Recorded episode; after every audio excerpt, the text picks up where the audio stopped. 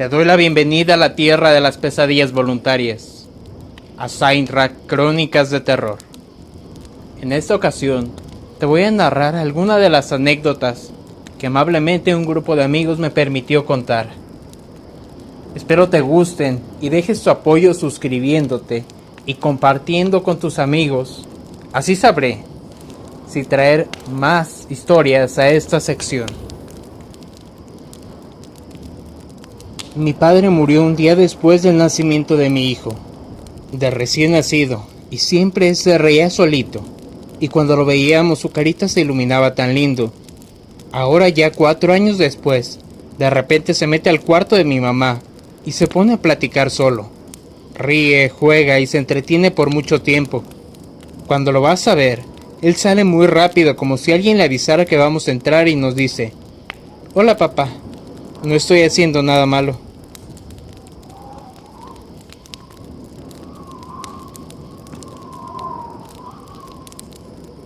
Mi hija, un día antes de que falleciera mi abuelita durmiendo, se despierta y le empieza a decir, bye, al cielo, y a mandar besos. Al día siguiente, mi abuela fallece.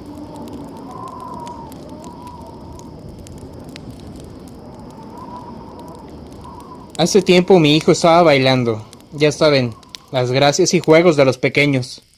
Bueno, estaba bailando y así de la nada volteó hacia el baño y dijo, ya no voy a bailar porque el niño me está viendo. Y ya no quiso bailar después. Antes ya había mencionado que había un niño en el baño, pero ese día nos quedamos todos helados ya que todos estábamos juntos y la estábamos pasando bastante bien hasta ese momento.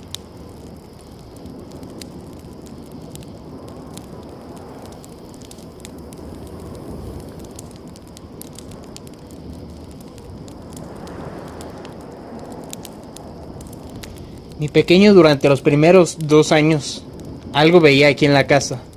Al parecer un niño, porque cuando andaba gateando arrimaba juguetes a cierto lugar. Pero algún día ya no arrimaba juguetes, sino que le mostraba cierto temor a ese sitio. Por un tiempo se había calmado. Después veía otra cosa en el cuarto, primero en el techo y después en la ventana. Solo que a eso le tenía miedo. Un día tomé una foto por la noche y se percibían dos figuras blancas con ojos y boca negros. Al parecer un adulto y un niño. Por suerte, ahora ya al parecer no percibe nada.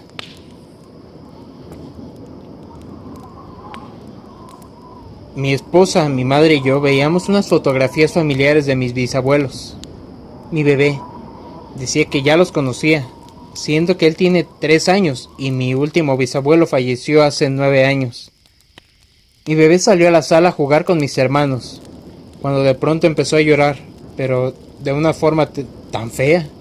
Decía que vio que alguien le apagó el foco.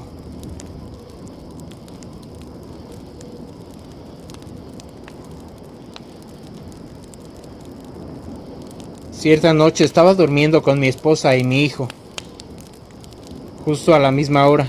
Nos dio a mi esposa y a mí parálisis del sueño, o como le conocen algunos, que se nos subió el muerto. Escuchábamos que el bebé lloraba, pero no podíamos despertarnos. Cuando logramos movernos, mi bebé estaba entre la cama y la cuna, con los pies hacia abajo, paradito, dormido. Cuando quisimos jalarlo para volverlo a acostar, se sintió que lo jalaron de abajo de la cama. Me paré en friega y boté el colchón para sacarlo. Nos quedamos en shock por lo que pasó y mi bebé no pudo dormir por algunas noches. No tengo ni idea de qué haya sido y siempre busco la explicación más lógica y en este caso no supe qué pensar. Anteriormente, durante el embarazo, también nos pasaba la parálisis del sueño a los dos, a la misma hora de la madrugada.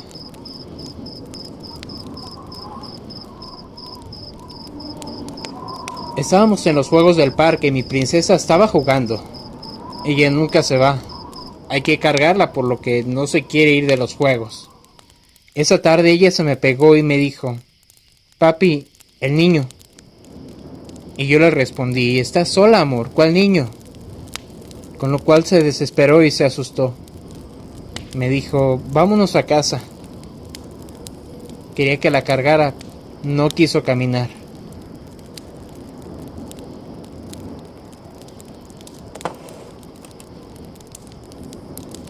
Al mudarnos de la casa, mi hijo todos los días se levantaba cerca de las 2 y las 3 de la mañana y me decía que no tenía sueño y que, que yo me durmiera, que él me iba a cuidar.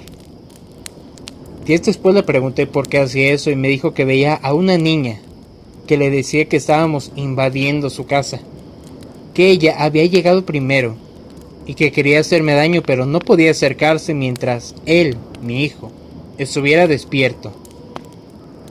Obviamente que sin pensarlo busqué otra opción de vivienda y ya todo se normalizó.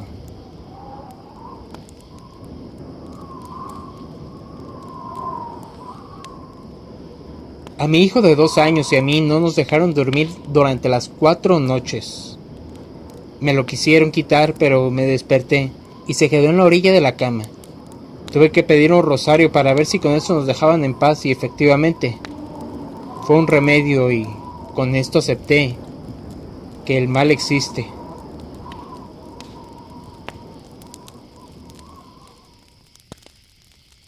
Realmente yo no creía en lo paranormal. Anteriormente, cuando mi esposa estaba embarazada, vivíamos en Saltillo. Actualmente vivimos en Querétaro. Bueno, era un departamento de dos recámaras y una sala. Era genial porque solo éramos nosotros dos. Ella tenía siete meses de embarazo.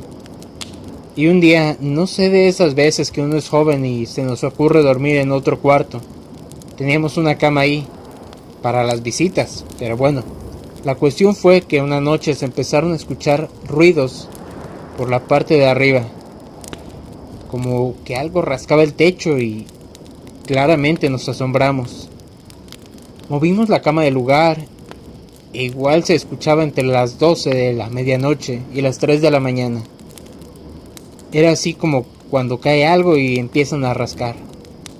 La verdad me molesté y mi jefe me dijo, ármese de valor. Había comprado apenas una lámpara de mil lúmenes y una noche cayó algo. Me levanté y prendí mi lámpara.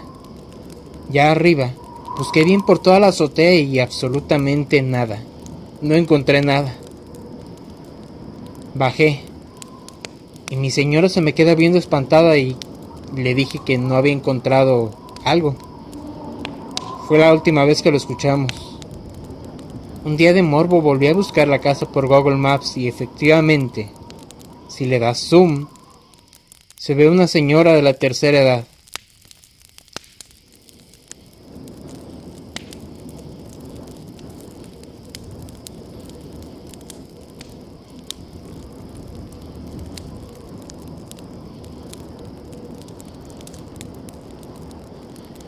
No hace mucho falleció mi suegro, pero ya estaba un poco mal a causa de la diabetes. Un día antes de fallecer, mi hija empezó a tomar fotos a la ventana. Decía que su abuelito estaba en la ventana. Al día siguiente mi suegro falleció. Si me preguntan por las fotografías no se ve nada, únicamente el disparo del flash.